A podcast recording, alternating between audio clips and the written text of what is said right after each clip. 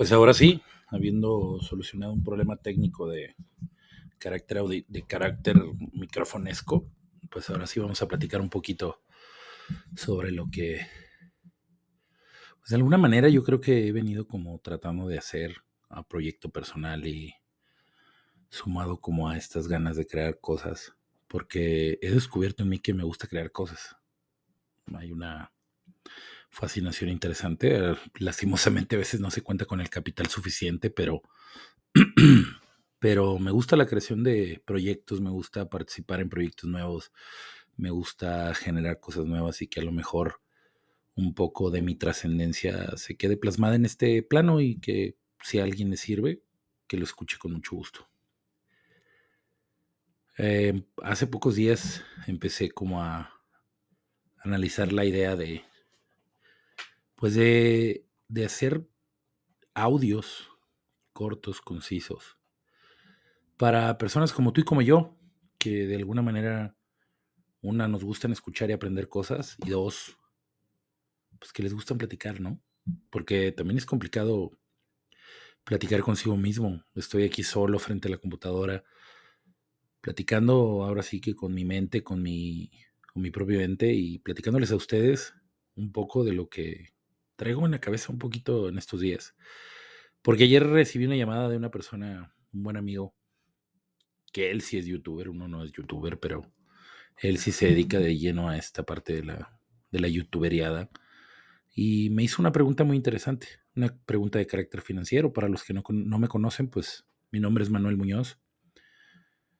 Me hago llamar Manolito porque estoy algo pequeño de tamaño porque mido casi dos metros. Entonces, pues Manolito lo hace ver un poco más amigable, ¿no? No tanto como el, como el famoso gigante de las nieves, el que asusta y el que trata de hacer que corran todos. No, la verdad es que me gusta, me gusta el nombre de Manolito. Yo voy a cumplir 35, perdón, tengo 35 años ya. Yo voy a cumplir 36 años y cada vez estoy más cerca de los 40 años. Cosa que hace 10 años no pensaba ni me imaginaba. Hoy, como lo digo con mis amigos, estoy exactamente a la mitad de mi vida estadística. Y un buen máster energético que tengo y de alguna manera creativo y que me ayuda a mejorar todos los días. Y líder, lo podríamos decir de esa manera. Me dijo, este año es bueno. Él es muy creyente de la numerología. No sé si alguno de ustedes crea en la numerología.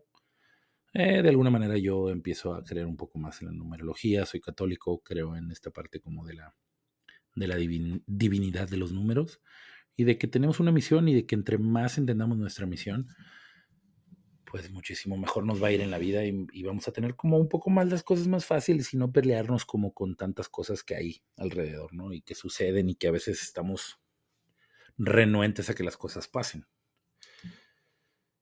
Soy asesor de seguros desde hace ya ocho años y la verdad es que hace ocho años tenía como la intención de, de hacer un proyecto como este, de platicar con ustedes, de, de que me escucharan, de que alguien a lo mejor como muy normal y muy común, sin ser tan famoso, platicara y pudiera externar algunas ideas para bien del conocimiento de todos, soy proveniente de una familia completamente disfuncional, hay que decirlo así, que quizá por las decisiones, porque hoy en día con 35 años he analizado que la vida son decisiones, pero entre las decisiones que conllevan mi pasado, descubrí que, que las decisiones que tomaron mis padres fueron buenas y fueron malas.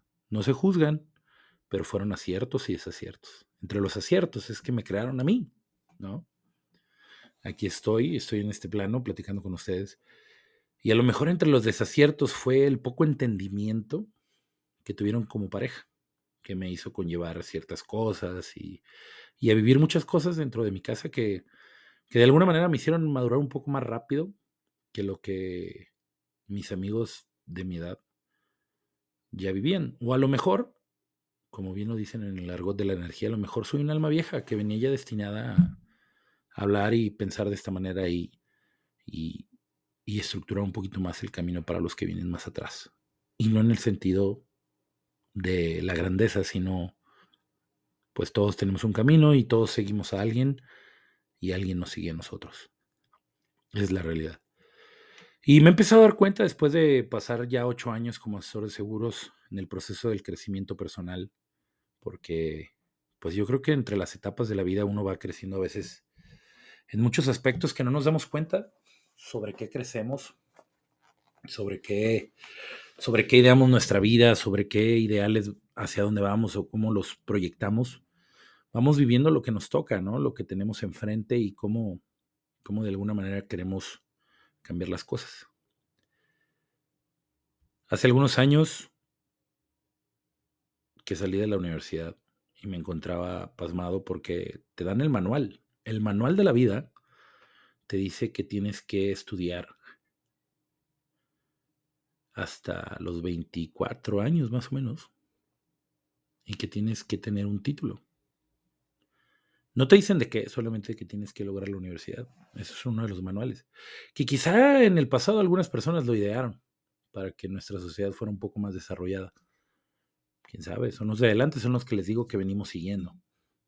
Pero hace cuatro años que ya soy egresado y que me encontraba yo en la búsqueda de, de crecimiento y en la búsqueda de una oportunidad, porque yo creo que como jóvenes siempre es lo que buscamos. Buscamos un, un momento, buscamos una oportunidad, buscamos un hueco, buscamos una fuga de luz para podernos iluminar a nosotros mismos, ¿no?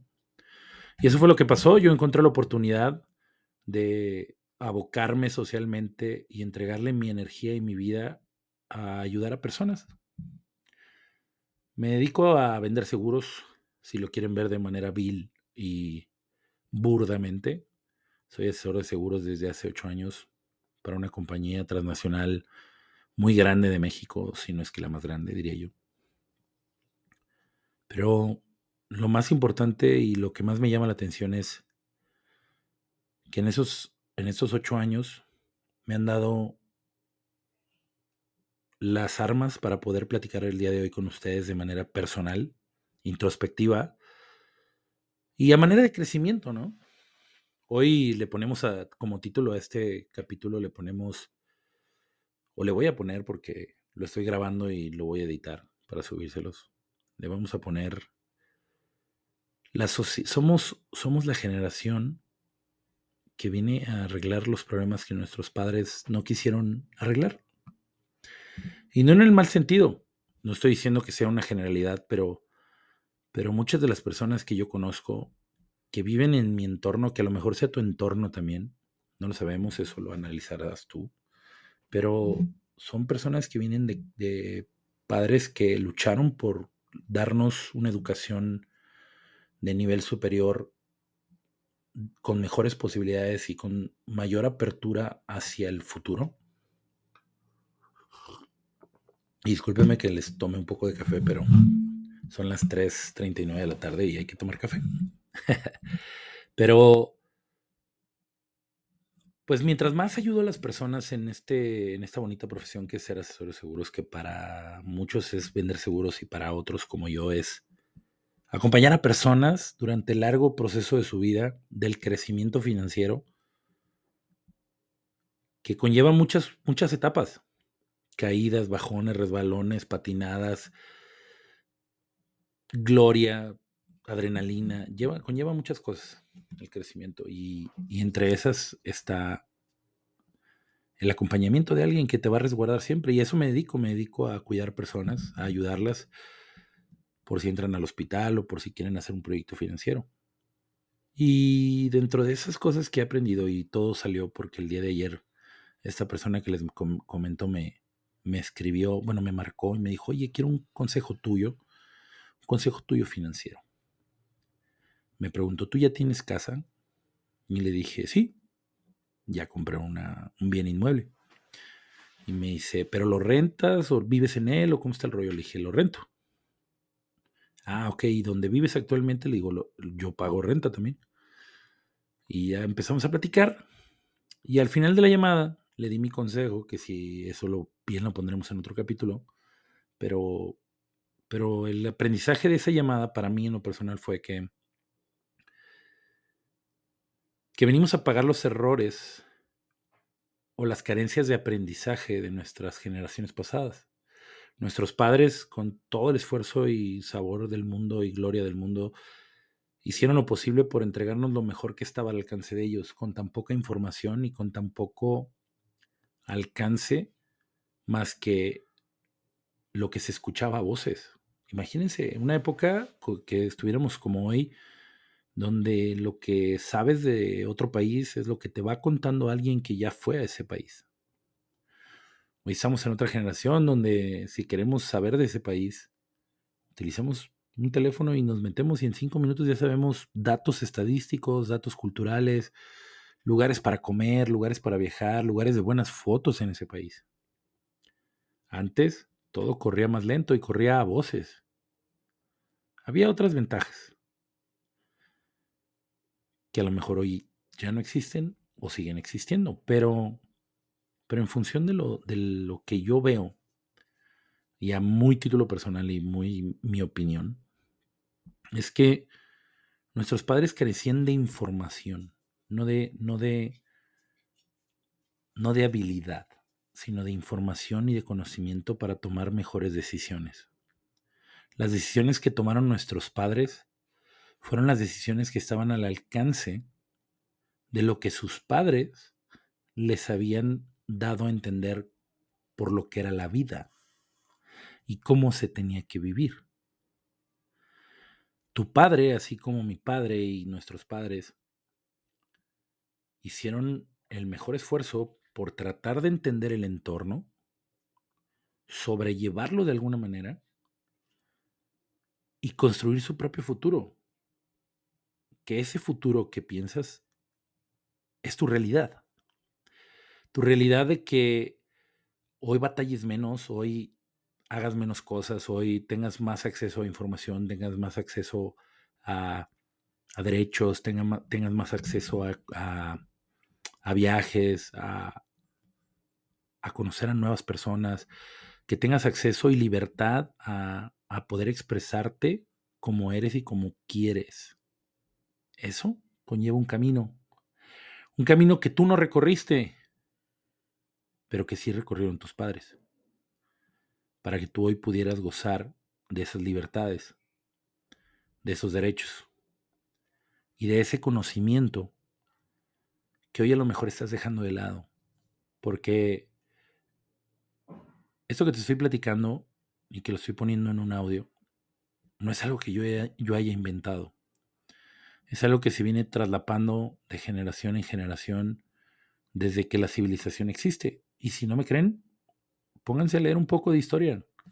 ¿Quiénes eran los sacerdotes y quienes conllevaban un poco las riendas de las sociedades en las eras paleontólogas, las eras mm, de, de los principios de la humanidad? ¿Quiénes eran? Eran las personas que tenían más edad porque eran los que tenían la experiencia y el conocimiento de qué sucedía alrededor. El joven siempre es esa persona que quiere revolucionar y hacer nuevas cosas. Pero el viejo es ese quien tiene la sabiduría. Y no se trata de, hacerle caso al viejo siempre, sino de escucharlo. Porque estoy seguro que ya pasó por ahí por donde has pasado. Y pero que con tu conocimiento y con el acceso a la información que tienes puedes modificar la realidad para ti mismo y para las nuevas generaciones que vengan llámese hijos, sobrinos, amigos pequeños que vayas haciendo, van a ser los diferenciadores para que tengan una mejor toma de decisiones y que nuestra sociedad evolucione. Y en función de eso, y por como le pusimos al capítulo de que somos la sociedad que viene pagando los platos rotos de nuestros padres, en función financiera es lo mismo. Quizá en mi entorno, porque no es el entorno de todos, pero en mi entorno, una clase media normal, que crecí en clase media baja, por llamarlo así, y que ascendía a la clase media, pues nuestros padres aprendieron a vivir al día, aprendieron a administrar lo que tenían para suministrarnos y poder tener las familias que tenemos al día de hoy. Pero también no tenían el conocimiento de muchas cosas y carecían de la información para poder argumentarse y poderse sostener ante las frivolidades de lo que mucha gente se aprovecha, que es el conocimiento. Acuérdense que la frase dice que el conocimiento es poder. Y precisamente una de las cosas que hace el gobierno, la sociedad paternalista gubernamental, es que pues nos quieren de alguna manera como, como mantener con la poca información para poder darnos como maíz a si fuéramos pollitos. De una manera muy coloquial, ¿no? O sea, no tampoco crean que estoy hablando de un tema político, pero, pero ese poco conocimiento ha hecho o hizo que tus padres aprendieran cosas y se dieran cuenta, porque estoy seguro de que les, les has enseñado cosas de manera más rápida y el proceso de aprendizaje es muchísimo más rápido para ti que para ellos. Pero precisamente el hecho de que tú tuvieras esa capacidad cognitiva de pensamiento tan audaz es porque tus padres desarrollaron en el pasado muchas habilidades que cuando de alguna manera ellos evolucionaron y te crearon a ti, te, te transmitieron información que hoy tú estás desarrollando. Y lo hago en el sentido de muchas cosas. Hoy, hace poco, platicaba con una persona que, me dice, pues es que la verdad siempre me das como baldes de agua fría, pero baldes de agua fría que te dejan conocimiento, que te dejan ganas de aprender, ganas de crecer. Y precisamente es una de las cosas que a mí en lo personal me ha estado gustando últimamente, como irradiarme de, de cosas que me generen procesos interesantes de pensamiento, de aprender, de crecer, de saber. No para creerme, sino para, para tener el conocimiento para cuando te toque tomar decisiones, saber cómo tomarlas. Acabo de dar una plática para unas, unas personas en tema del ahorro y te das cuenta cómo a veces las personas van saliendo de las empresas y las empresas, pues, según ellas, te, tienen en la ilusión de que vas a ahorrar cierta parte y te das cuenta de que ahorraste, pero nunca lo tuviste y cuando lo obtienes te van a descontar. Y ella me decía, bueno, la realidad es que me acabas de dar un golpe de agua fría porque dice, pues la verdad es que estoy pensando en tener más cuando ni siquiera los he tenido en la palma de mi mano. Y le digo, es cierto, la gente vive pensando en el futuro cuando no trabaja su presente para trabajar el futuro tenemos que trabajar en el presente, tenemos que crear cosas. Pero esas cosas se crean todos los días. No llegan, no, no suceden por arte de magia. Suceden si te levantas, suceden si lo haces, suceden si lo trabajas, suceden si lo piensas, si lo, si lo, si lo llevas al papel. De esa manera suceden. No suceden pensándolas o como algunas veces he escuchado en el Instagram, que dicen, este, decrétalo, decreta y a tu vida llegará. Yo creo que sí es decretarlo, sí, hay que pensarlo, hay que, no hay que obsesionarse con la idea de crearlo, pero sí pensarlo y, y de alguna manera imaginarlo y guardarlo en un baúl allá dentro de tu cerebro, pero no obsesionarse con la idea de que si no pasa estoy frustrado, no. Va a pasar en alguna u otra forma, pero va, va a pasar con el fin de que tengas un mejor aprendizaje. Entonces, en función de todo esto y en función de lo que les vengo diciendo, para no hacer un poco más largo el, primero de estos capítulos cortos de aprendizaje conmigo mismo, es acérquense a quien tenga que, brindarles información, pidan información, conozcan, sepan, pregúntense, cuestionense. Porque esa es la única clave para poder avanzar un paso más y poder salir de, lo que yo le llamaría como, como de ese estrato de donde naciste. Porque naciste en un estrato. Visualiza tu estrato, acéptalo, di, soy de aquí, pero también quiero llegar a. Pero recuerden que para llegar al 100 tienes que pasar por el 1, por el 2, por el 3, por el 4. No nos podemos brincar las escalas. Entonces, es un consejo que yo les puedo dar, espero les guste. La verdad es que de repente platicar hay que estructurar un poco las ideas, hay que poder platicar de muchas más cosas.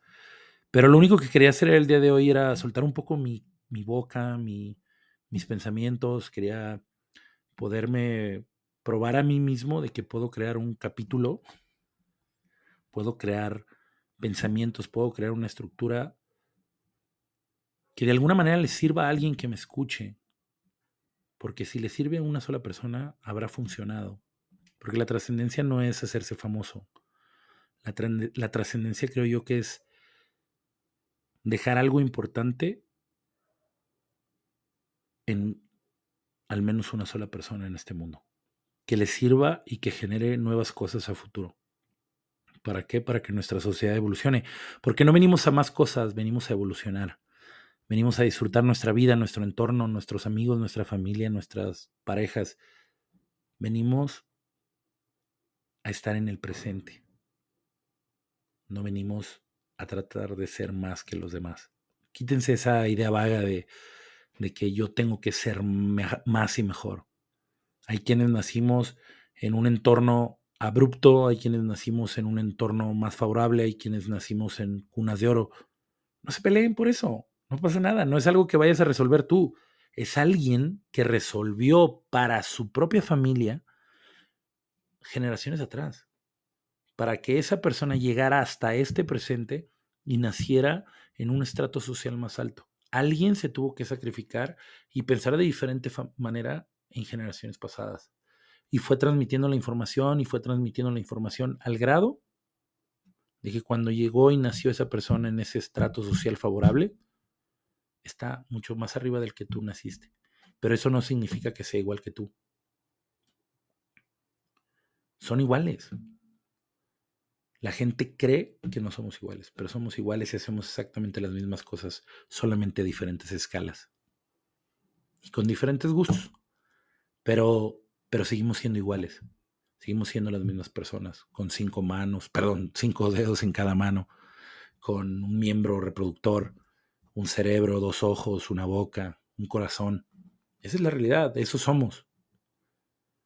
¿A qué vayamos a evolucionar cuando moramos? No sé, no sé. Yo creo en la, en la reencarnación. No sé en qué creen ustedes. Pero bueno, este ha sido el primer capítulo de estos pequeños capítulos que voy a ir subiendo. Espero les haya gustado. Es un poco de lo que viene acotando un poco mi cerebro y que me gusta platicarlo, me gusta externarlo y me gusta irlo poniendo en la mesa, porque así como estoy haciendo mi proyecto personal de escribir un libro que no se va a publicar ni hoy, ni mañana, ni pasado, se va a publicar en unos muchos años más, porque es un proyecto como de largo plazo. Pues decidí también hacerlo de manera auditiva, con menos estructura, porque esa es la realidad, es que hablar, hablar es complejo, cuando hacemos programas, de repente, pues sí, tienen guiones, tienen esquelas, tienen formas, pero cuando hablas contigo mismo es, es complejo, es como hablar de ideas, de, de visualizar quién eres, de visualizar en dónde estás parado, qué piensas, cómo lo quieres decir, cómo lo estás diciendo.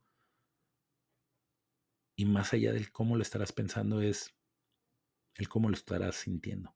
Así es que recuerda que yo soy Manolito tu asesor de confianza, cualquier cosa, puedes buscarme en mis redes sociales, en Instagram, en Facebook, y pues aquí vamos a estar. Espero te haya gustado y si no, de todos modos compártelo.